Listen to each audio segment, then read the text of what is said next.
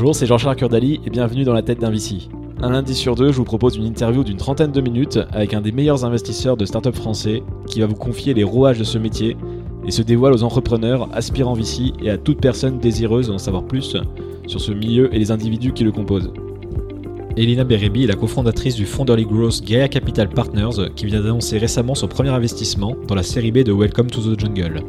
Avant cela, Elina a travaillé chez BPI, puis chez Euraseo, elle s'est spécialisée sur le growth pendant 5 années avant de créer Gaia avec Alice Albizati, qu'elle a rencontrée pendant leurs études à Polytechnique.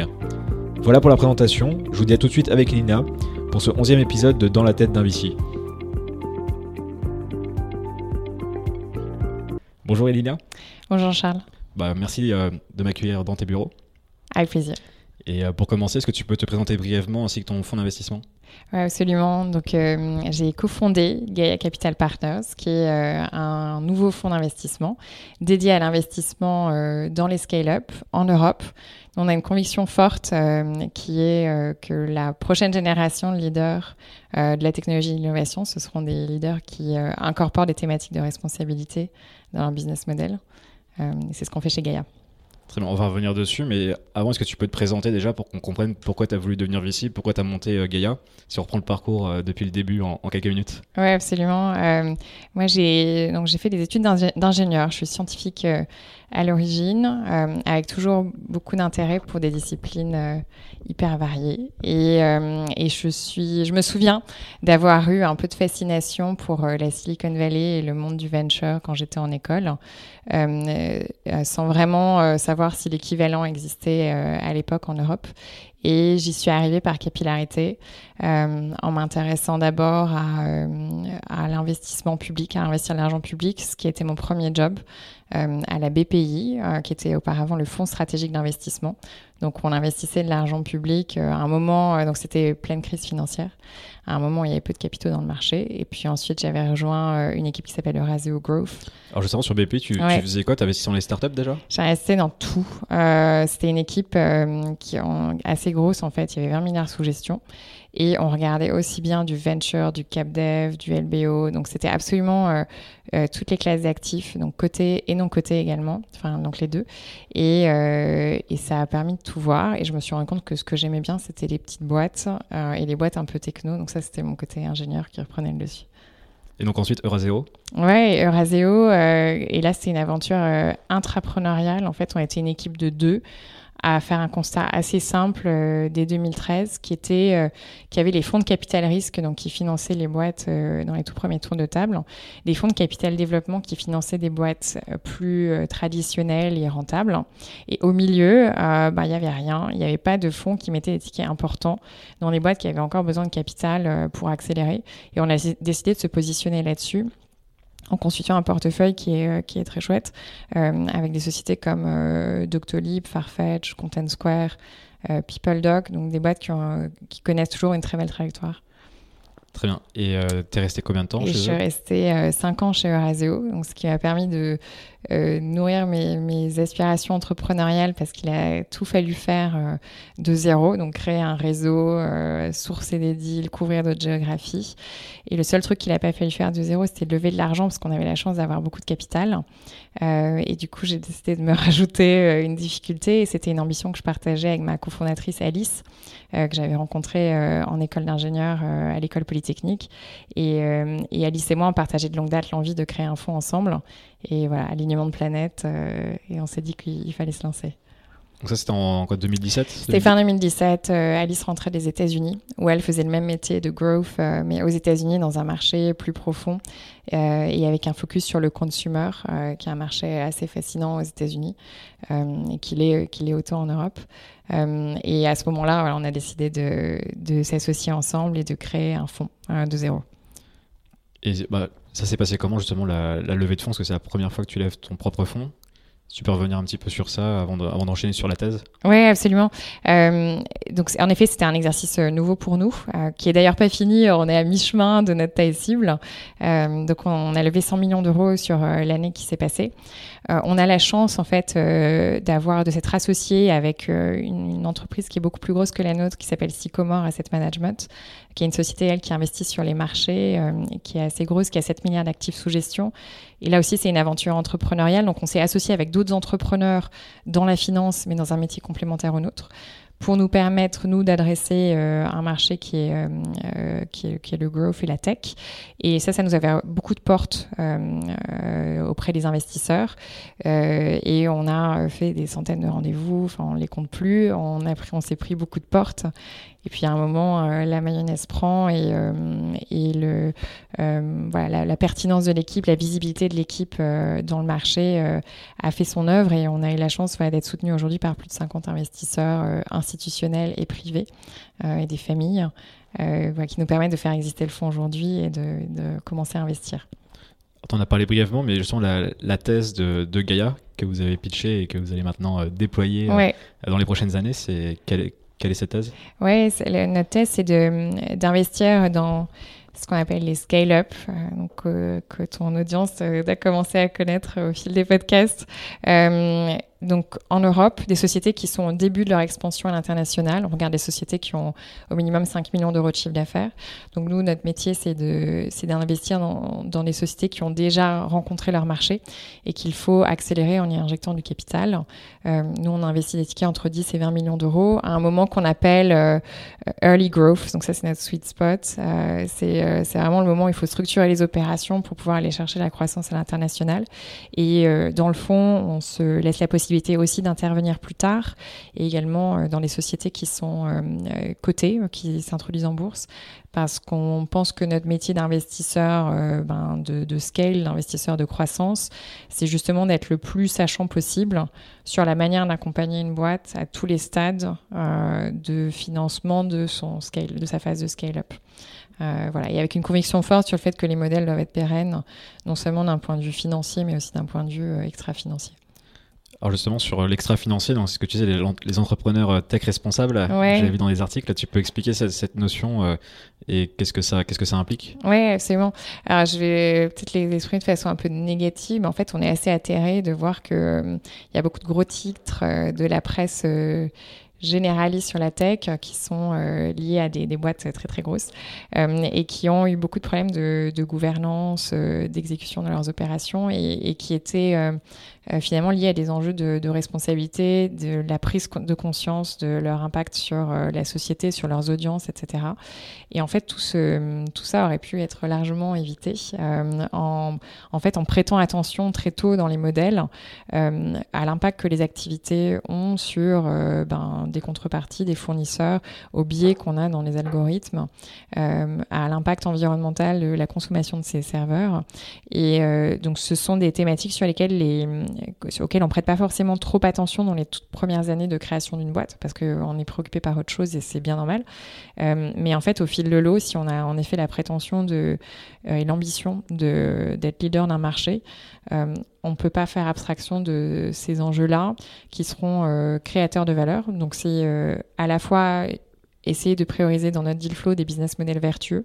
Donc ça peut être l'économie circulaire, ça peut être euh, euh, des sujets d'efficacité énergétique, mais aussi accompagner les boîtes dans la mise en place de bonnes pratiques pour permettre justement d'éviter euh, des, dérives ou des, des, des, risques qui sont manifestés dans des boîtes très très grosses et qui n'auraient jamais dû arriver.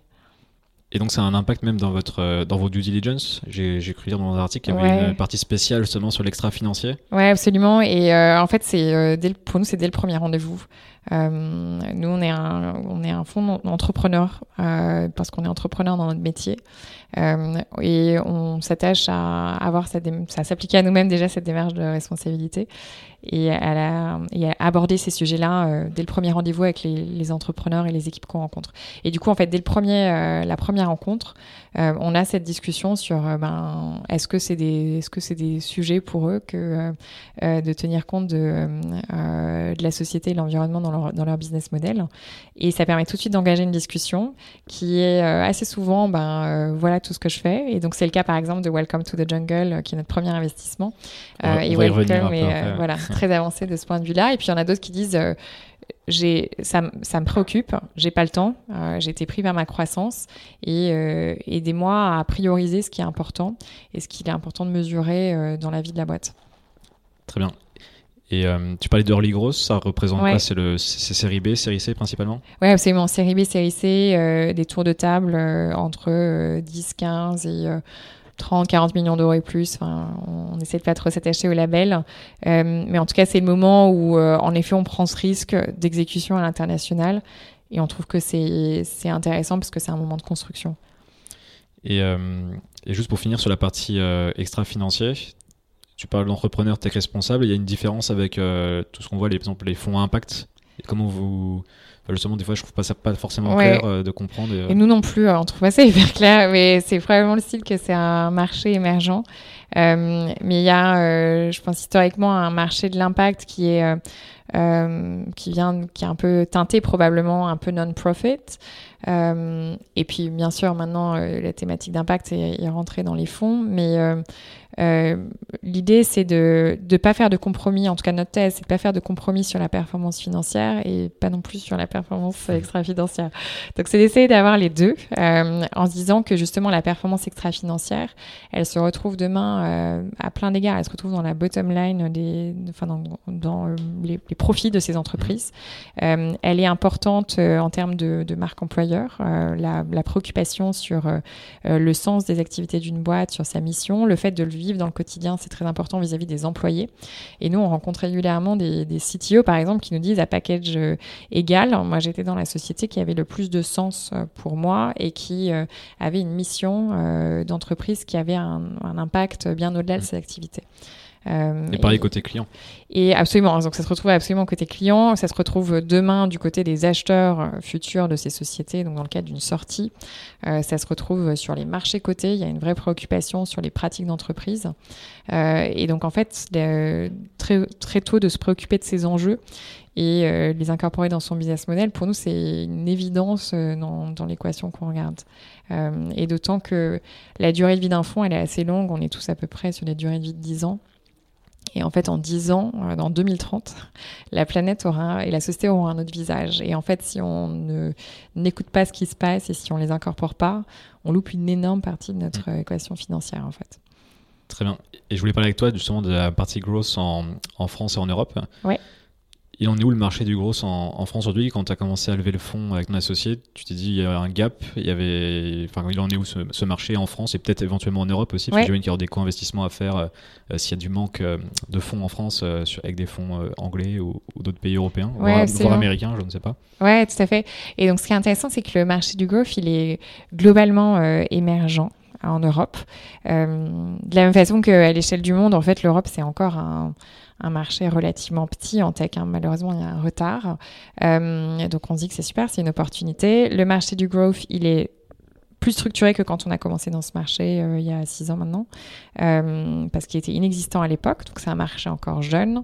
C'est un marché qui est en train de se, se structurer aussi vers la, vers l'aval, donc sur des très gros fonds, et c'est, c'est intéressant. Donc des fonds anglo-saxons euh, qui ont un milliard et plus sous gestion, donc qui se concentrent sur des très gros tickets, et également des acteurs ben, français qui sont en train de faire grossir leur taille de fonds, et, et ça c'est très bien parce que ça veut dire que quand les sociétés cherchent 50, 100 millions et plus, euh, bah, il y a des capitaux euh, en France pour euh, les chercher.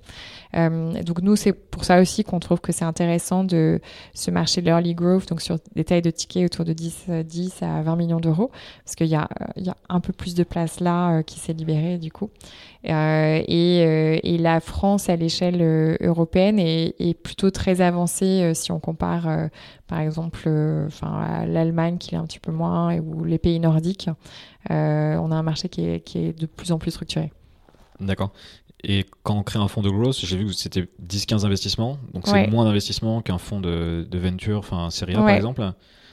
Ça veut dire que ça implique pas mal de choses. Il y a aussi des multiples forcément moins, moins gros parce que tu investis plus tard. Oui, absolument. Qu'est-ce que, ça, qu'est-ce que ça implique dans la stratégie globale en fait? Oui, euh, donc effectivement, le métier est un peu différent à toutes les étapes de la chaîne de valeur. Donc nous, on va s'adresser au, du coup à un, un flux de boîtes euh, qui est déjà un peu sorti de l'ordinaire, en tout mm. cas qui a rencontré son product market fit euh, euh, grâce à l'accompagnement des VC d'avant. c'est donc c'est ce petit pourcentage malheureusement des, des, fonds de venture euh, qui peut aller jusqu'à l'étape d'après. Donc on se concentre sur ce flux-là. Donc en effet, on est un petit peu dérisqué, ce qui nous permet d'avoir moins de boîtes dans un portefeuille. Euh, néanmoins, il faut, voilà, faut quand même une, taille de portefeuille en nombre de lignes plus importante que ce qui serait par exemple dans un marché plus mature qui est le, le LBO. Euh, et, du coup, nous, effectivement, en termes de multiples qu'on peut aller chercher, donc on a moins un peu moins cette thèse de outlier, donc d'aller chercher euh, euh, des, multiples très élevés sur un nombre limité de boîtes. Euh, on essaie d'avoir du coup moins de dispersion sur notre performance. Donc en essayant de concentrer la performance, d'avoir une performance assez concentrée sur le portefeuille, avoir peu de pertes. c'est ce que veut le modèle. et c'est les, principaux critères. Et c'est différent aussi en sourcing. Et te demander sur la partie, euh, bah, ouais. le métier en tant que tel. Ouais, absolument. Du coup, les boîtes sont plus faciles à identifier, il y en a moins forcément. Exactement. Elles sont ouais. connues souvent, euh, en tout cas, on les enfin, l'écosystème les connaît. Ouais. Donc le travail, il ressemble à quoi? Absolument, c'est pas, donc en effet, c'est pas rocket science d'identifier les, les, sociétés qui sont éligibles. Euh, ce qui est plus complexe, c'est de se faire une conviction sur euh, euh, bah, la capacité d'un modèle de passer à l'échelle dans plusieurs pays, euh, de l'autre côté de l'Atlantique. Euh, donc ça, c'est plus complexe. Euh, et, du coup, c'est un métier qui est plus analytique, euh, en tout cas où, il y a mécaniquement un petit peu plus de chiffres parce que les sociétés sont plus avancées. Et c'est aussi un métier un petit peu plus financier parce qu'on doit être plus attentif aux valorisations. Euh, puisque euh, on, on, rentre à un moment où la société sort, ou est encore un peu dans une étape venture, et euh, où elle brûle du cash, etc. À, idéalement, dans, fin de période d'investissement, on doit en effet emmener la boîte vers la rentabilité, vers une sortie, et vers des acteurs qui vont la racheter sur des multiples et des valorisations un petit peu plus rationnelles probablement que ce qu'il y a eu en, ou en tout cas rationalisable que ce qu'il y a eu en début de parcours. Donc c'est un métier euh, ouais, qui, qui est un peu plus financier et, euh, et, et, où l'accompagnement aussi est différent. L'accompagnement des sociétés est différent. Et si on prend par exemple bah, le, le, cas concret de, sans rentrer dans les grands détails, de Welcome to the Jungle, que vous, dans lequel vous avez investi récemment, euh, alors je crois 10 millions dans un tour de 20 millions. Ouais. Euh, justement pour comprendre les différentes étapes, tu vois, sur la, la due deal par exemple, pas même déjà la première rencontre, tu vois, ça se ouais. passe comment? Parce que ce qui doit être long, j'imagine, c'est la due deal, là vous devez faire hyper attention à plein de sujets. Euh, alors il y a l'extra financier, mais même sur, rien que sur le business en tant que tel, déjà, euh, il y a énormément de, d'historique de, de, déjà dans ce genre de boîte, j'imagine. Ouais, tout à fait, il y a plus d'historique. Ouais. Ouais. Donc comment ça se passe? C'est quoi? C'est c'est un mois, deux mois, trois mois due deal. Enfin, mm. ça, tu peux expliquer un petit peu ce ouais, processus tout à fait. Euh, donc, ce qui est intéressant, alors en l'occurrence, Welcome to Jungle, on a, on a de la chance parce qu'elle est assez connue, mais euh, ça aurait pu être le cas d'une autre société. Mais euh, donc voilà, c'est une boîte qui était relativement visible, qu'on a eu la chance de rencontrer avant qu'elle commence à lever des fonds en série B. Nous, on avait une conviction forte, là en l'occurrence, sur le marché du software RH. Euh, qui était euh, un marché dans lequel j'avais investi euh, à titre personnel chez Eurasio à travers PeopleDoc, qui est un marché sur lequel voilà, on est persuadé qu'il y a une grande transformation des pratiques d'entreprise et il y a aussi une volonté plus, enfin une volonté importante des candidats d'avoir l'information sur les boîtes qu'ils qu'ils qu'ils visent et un marché du job board ou en tout cas un marché historique du recrutement qui est pas hyper efficient. Euh, donc on avait des convictions fortes, on avait regardé beaucoup de dossiers euh, dans les mois précédents. Euh, dans le software RH, un dossier aux US, un dossier en Suisse, un autre en France. Et du coup, on savait enfin on avait une idée du type de boîte qu'on recherchait. Donc quand on dit une idée, c'est euh, à la fois dans quel domaine, quel est le type de croissance, quel est le type d'efficacité capitalistique, le type de panier. En fait, on, on avait une intuition et on Mais avait sur, un, sur une industrie précise là. Sur une industrie précise. Okay. Donc c'était quand même un, un, raisonnement de part d'une industrie. Ouais, absolument. Les, les, la top boîte de cette industrie. Euh... Ouais, tout à fait. Okay. Et euh, les VC, je pense, pour, pour, ouais, ils procèdent également euh, la façon. Il y a à la fois des, on peut avoir une approche sectorielle, on a une conviction forte sur un métier, euh, et euh, on peut avoir des approches un petit peu plus systématiques euh, qui consistent à voilà vraiment regarder euh, de façon euh, exhaustive le marché du VC qui nous précède. On peut avoir des approches géographiques, donc c'est multiple. Là, c'est une approche sectorielle. On avait une conviction forte. On a rencontré Jérémy dans le cadre d'une due deal qu'on faisait sur un autre dossier. Euh, et Jérémy, euh, donc le fondateur de Welcome to the Jungle, euh, nous avait impressionné par sa vision et, et, ses convictions assez fortes sur le marché, et surtout sur le fait qu'il était en train de construire un modèle assez complet avec une brique de, de, job board, mais enrichie, avec une brique de médias euh, qui, du coup, permet d'attirer de l'audience et d'être extrêmement légitime sur ce marché du recrutement. et du coup, on a eu la chance, du coup, d'être contacté quasiment en amont du process et d'aller extrêmement vite de notre côté parce qu'on avait cette conviction forte. et du coup, usuellement, un process de due deal, nous, ça prend un bon mois. C'est pas hyper long finalement. C'est pas hyper long, c'est pas hyper long euh, parce qu'on essaye de, aussi de d'optimiser, euh, enfin d'utiliser ce qu'on a fait sur d'autres dossiers euh, en, en, termes de, de conviction pour aller plus vite et savoir où on veut chercher. Et voilà, il y a une phase de, de quelques semaines euh, avant de pouvoir se positionner. Et ensuite, une phase de due deal confirmatoire qui intervient pour nous euh, post-lettre d'intérêt. Donc, la, lettre, la première lettre qu'on remet euh, fixe un, prix et des conditions. Et c'est à l'issue de ça, on, rentre sur une phase un petit peu plus approfondie sur la finance, le légal, nous concernant sur la partie impact et parfois sur la tech si elle n'a pas intervenu avant. Très bien. Et justement, alors pas forcément avec cette boîte-là en particulier, mais de manière générale, les startups qui sont en cette phase, euh, série B ou série C, il y a peut-être d'ailleurs des, il doit certainement y avoir des nuances entre les deux. Euh, c'est quoi leur plus gros challenge? Ouais. Et sur quoi vous pouvez les aider? Ouais, il y a un challenge. Pense qu'on en revient souvent aux mêmes choses, mais qui sont des challenges de, de personnes. C'est de faire venir les, les bons talents euh, pour euh, résoudre les challenges du moment. Et le principal challenge, c'est euh, à la fois de structurer son, son business existant, donc euh, de permettre de mettre des bases euh, techniques, financières, des bases d'orga qui euh, ben, rendent le business solide pour justement le projeter à l'international. Donc ça, c'est, euh, euh, ça passe notamment par faire venir des profils plus étoffés dans, différentes fonctions. Et puis ça peut aussi passer bien sûr par le fait de faire grandir les gens en interne. Et du coup, le même sujet se retrouve à l'international, donc dans les éventuelles filiales. C'est faire venir, enfin internationaliser du coup la euh, les, les, les, employés, le, la culture de la boîte. Ça, c'est un, un, des gros enjeux euh, euh, pour, les, pour, faire, pour passer à l'échelle. Et du coup, vous avez un, un, rôle à jouer aussi sur le, le refinancement ou euh, je sens si on commence à penser plus en, sur l'acquisition ou éventuellement même une, une, entrée en bourse potentielle ouais, ouais. peut-être à 3-4 ans plus tard. Ouais. Euh, comment vous positionnez sur ça? Comment constitue un, justement un, un réseau intelligent? Enfin, qu'est-ce que vous faites en fait pour ouais. euh, ces boîtes? C'est euh, effectivement le, le rôle d'investisseur de, de growth, euh, c'est de d'emmener la boîte vers un, un, moment où la boîte est pérenne et où elle peut continuer sa vie sans avoir besoin de euh, tous les 18 mois de retourner dans le marché euh, lever du capital. Euh, et donc pour nous c'est important justement de construire correctement cette trajectoire de financement. Donc si après la série B c'est il faut lever une série D, ben c'est designer et construire avec la boîte et le board la bonne trajectoire et les bons milestones à franchir pour être en effet finançable au fil de l'eau. Est-ce qu'on peut lever une série D en France aujourd'hui? Ouais, ouais, ouais. Euh, on peut et on peut de plus en plus. Donc euh, ça, c'est vraiment un des signes de maturité du, du, marché. Enfin, en témoignent les levées de fonds. Euh, il y a un certain nombre de levées de fonds depuis le début de l'année qui ont avoisiné les, les 100 millions d'euros ou dépassé. Donc ça, c'est un, très bon signe. Euh, et ce qui est bien aussi, c'est que sur ces tailles de, levée-là, euh, on attire des investisseurs internationaux, ce qui permet encore davantage de, projeter les boîtes internationales. Donc, donc nous, il y a un travail d'accompagnement euh, euh, qui se passe notamment via le board pour assurer cette trajectoire de financement. Et après, concernant la sortie, donc les sorties, pour être schématique, il y en a trois possibles.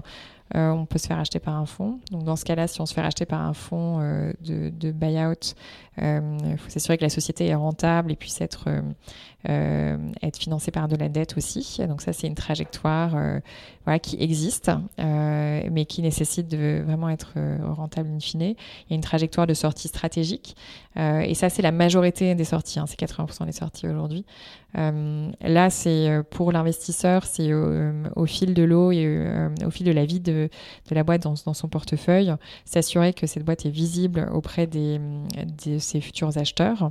Euh, nous concernant chez Gaïa, en fait, cette connexion au marché coté euh, sur lesquels sont les acheteurs euh, stratégiques, puisque les grands acheteurs stratégiques sont généralement des boîtes cotées. Cette connexion, en fait, nous permet euh, ben, de, de, projeter nos sociétés dans des, dans des écosystèmes beaucoup plus grands que l'écosystème tech simplement, et ça, on pense que c'est très riche.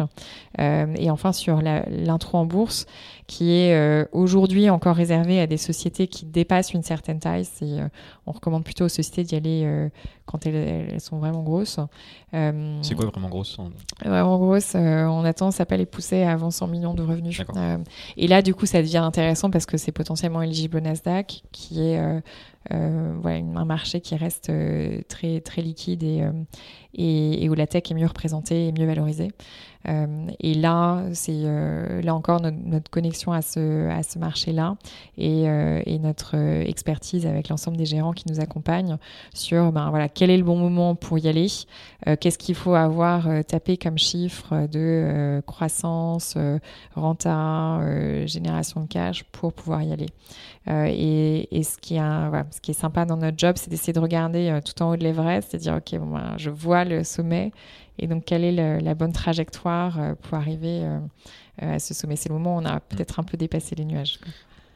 Et toi, tu penses qu'on va, on va voir dans les prochaines années des startups, justement, alors déjà atteindre ces 100 millions, certainement qui l'ont déjà dépassé, mais qui vont avoir cette volonté ou cette capacité à, entrer en bourse sur même un marché euh, enfin une côté en France par exemple sur, en Europe Alors il est clair que euh, en l'état actuel les marchés euh, le marché français le marché de la côte français ou européen sont sous-dimensionnés et sont pas du tout au niveau de maturité des, des US.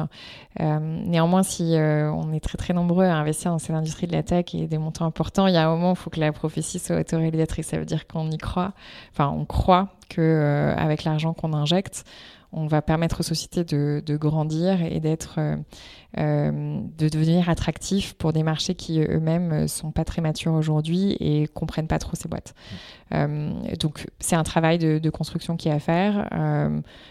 qui est l'idée aujourd'hui par les États-Unis, c'est clairement aujourd'hui la cote américaine qui est plus, plus attractive. mais oui, et on le voit, ce qui est, ce qui est intéressant, c'est qu'on le voit dans les chiffres des sociétés qu'on qu'on finance, euh, elles atteignent des tailles telles qu'elles deviennent vraiment des leaders de leur marché. Euh, et, cette, euh, cette, prime à la taille, on, la voit dans différentes verticales aujourd'hui. et si on prend 2018, parmi les trois plus grosses, dans les dix plus grosses IPO Tech, en fait, il y avait trois européennes qui étaient Spotify, Adyen et Farfetch. Et donc ça, c'est toutes des sociétés qui avaient un peu moins d'une dizaine d'années d'existence, qui ont en effet émergé d'Europe. donc les choses sont en train d'arriver. Très clair. Et du côté des acquisitions, on n'en voit pas non plus euh, toutes les semaines en, Europe, encore pire en France. Ouais. Comment tu vois évoluer ça? Et justement, tu parlais de. Il y a peut-être un travail d'éducation aussi, des boîtes côté euh, françaises ou européennes sur les acquisitions de, boîtes tech. Ouais. Donc il y, a un, travail. Euh, alors, c'est pas, pas vous tout seul de le faire, mais il y a, a peut-être un travail de à les rendre plus matures dans la manière d'aborder ces acquisitions Oui, et euh, en fait, elles le, font elles-mêmes. Euh, il y a une prise de conscience au niveau des grands corporates que euh, l'acquisition de petites sociétés, finalement, ça ne crée pas une business unit chez eux. Qu'un grand groupe qui absorbe une société trop petite a tendance à la tuer un peu malgré lui. et que pour en effet, euh, que ces acquisitions soient contributives dans le PNL euh, de ces grands groupes qui sont sous les feux des marchés, euh, il faut pouvoir acheter des boîtes plus grosses. Donc, on n'y est pas encore. mais voilà, il y a la prise de conscience que le modèle consistait à acheter des petites briques euh, délivrait pas forcément suffisamment de valeur et qu'il valait peut-être mieux attendre plus tard et y avoir une vraie acquisition plus contributive. Quoi. Tu, disais, euh, je réagis par rapport à, l'actualité, on enregistre en fin octobre 2019. Euh, il y a eu l'annonce du Next 40 avec, euh, mm. avec Macron et qui, disait vouloir créer des fonds énormes d'un milliard multiplié par je ne sais plus combien, enfin plusieurs, une dizaine de fonds. Ouais. Euh, toi, tu avais réagi dans une interview en disant que c'était, enfin, tu considères que le marché n'était pas assez encore assez mature, en tout cas, pour pouvoir euh, justifier qu'il y ait autant d'argent. Les absorber. En même temps, il en faut pour. comment on se positionne par rapport à ça? Parce que fait la poule. Tu parlais de prophétie autorisatrice. Est-ce que ça, peut te permettre aussi? Je me dis. Euh, ce qui est bien, c'est de fixer une direction. Et le, ce chiffre de 10 fois 1 milliard, il a la vertu de fixer une direction au marché. Et c'est clairement vers ça qu'il faut aller. Euh, parce qu'on a un retard énorme à combler avec les États-Unis. Et ce retard, il est, injustifiable parce qu'on a énormément de tech et énormément de talent euh, en Europe. Et on ne doit pas louper le train de l'innovation et de la représentation de l'Europe dans différentes industries. Donc, on, on, va y aller collectivement. Et factuellement, je ne vois pas comment on passe d'un marché où il y a six ans, il y avait deux fonds avec en moyenne 300 millions sous gestion à ben, six ans plus tard, 10 fois un milliard. C'est c'est pas corrélé euh, à euh, l'augmentation du nombre de tours de table et de startups éligibles en France à ça. Euh, mais ce qui est bien aujourd'hui, c'est que finalement le, le marché des, des boîtes elles-mêmes a grossi plus vite que le marché des fonds, donc il y, y, a de la place pour les fonds. Et, donc ce qui nous permet à Gaïa. c'est bien pour vous aussi. Ça absolument, c'est une bonne chose pour nous. Et directionnellement, le marché ira en effet probablement vers 10 milliards et plus. Très bien, bah, on l'espère tous en on l'espère, absolument. Ouais. Euh, on arrive aux questions de fin. Comment tu, tu alloues ton temps euh, en tant que en tant qu'investisseur, toi, sur euh, alors c'est pas du VC, du coup c'est du, je sais pas comment vous appelez, du coup je sais jamais. Growth, ouais, ouais, c'est un mot terriblement anglais. et, et mon temps, donc là il est suralloué sur la levée de fonds, donc ce qui est un exercice intéressant, mais euh, qui reste un peu frustrant quand on est passionné euh, ben, par les entreprises et par les équipes. Euh, et je pense qu'en rythme de croisière, c'est quelque chose qui doit être autour assez équilibré finalement entre sourcing, exécution de deal et suivi des boîtes du portefeuille parce qu'en fait, parce que dans notre métier, ces trois thématiques ont la même importance. D'accord. Et est-ce que tu as une industrie ou un secteur qui te passionne particulièrement en ce moment? Alors, je suis assez fascinée par une industrie euh, insuffisamment mature encore pour nous, qui est le quantum computing. Euh, qui, euh, je vais pas être la seule à te le dire. Non, non, c'est la première, dans les okay. la première pour l'instant. donc, pas du tout assez mature pour nous, mais qui promet en tout cas de décupler les capacités de calcul. Et en fait, ce qui est assez fascinant, c'est que la vague sur laquelle on surfe tous collectivement, c'est une vague de digitalisation qui de nos échanges, la façon de travailler dans les entreprises, la façon de consommer en tant qu'utilisateur. Et euh, ça n'est jamais qu'une vague de techno euh, parmi d'autres. Et donc, quelle va être euh, la prochaine vague qui va créer la valeur et changer nos usages et, si le quantum computing délivre en effet sa promesse, en fait, tout ce qu'on tout ce qu'on est, tout ce en quoi on, est en train, toutes les, tous les process et toutes les méthodes de calcul aujourd'hui sont, sont, bonnes à acheter. Donc, Est-ce que ça peut avoir un impact sur la, blockchain également? Ouais, probablement. Je, que je suis euh, insuffisamment experte euh, pour, le, pour te le dire, mais absolument, c'est c'est enfin, la capacité à décupler en fait la capacité de calcul, mmh. Quelle que soit la nature du process. Si les auditeurs connaissent pas, je les intéresse. Il y, a plein de vidéos qui expliquent en quelques minutes en quoi ça consiste et c'est assez fascinant. Est-ce que tu peux nous donner euh, ou nous partager ton livre préféré qui n'a pas forcément besoin d'avoir un rapport avec le, le ou l'investissement? Non, bah ce sera le cas. Alors, j'en ai un qui n'a absolument rien à voir, qui est Siddhartha. Euh, donc euh, écrit par R.S. et qui est la trajectoire en fait d'un jeune homme en Inde sur une quête de sens intérieur. Et, et, en fait, je trouve ça, je trouve assez intéressant de prendre du recul par rapport à, à ce qu'on fait les uns et les autres euh, pour essayer de voir là où on est le plus, en cohérence avec, euh, son être. Euh, et il y a un autre bouquin que je commence à peine, mais assez fascinant sur le pouvoir du super collectif, donc écrit par, par Émile Servan-Schreiber, et qui en fait démontre que combiner différents types d'intelligence dans un groupe permet euh, ben, d'avoir la meilleure prédiction, permet de prendre la meilleure décision. Et donc ça, c'est prouvé euh, par les sciences cognitives. Et du coup, je, me, rends compte qu'il y, a un fil conducteur dans les choses qui m'intéressent en ce moment, qui sont euh, autour de l'intelligence, qu'elle soit ben, créée par l'homme, construite collectivement par différentes, différents êtres humains, ou l'intelligence plutôt intérieure. Donc c'est voilà, fil conducteur. Super.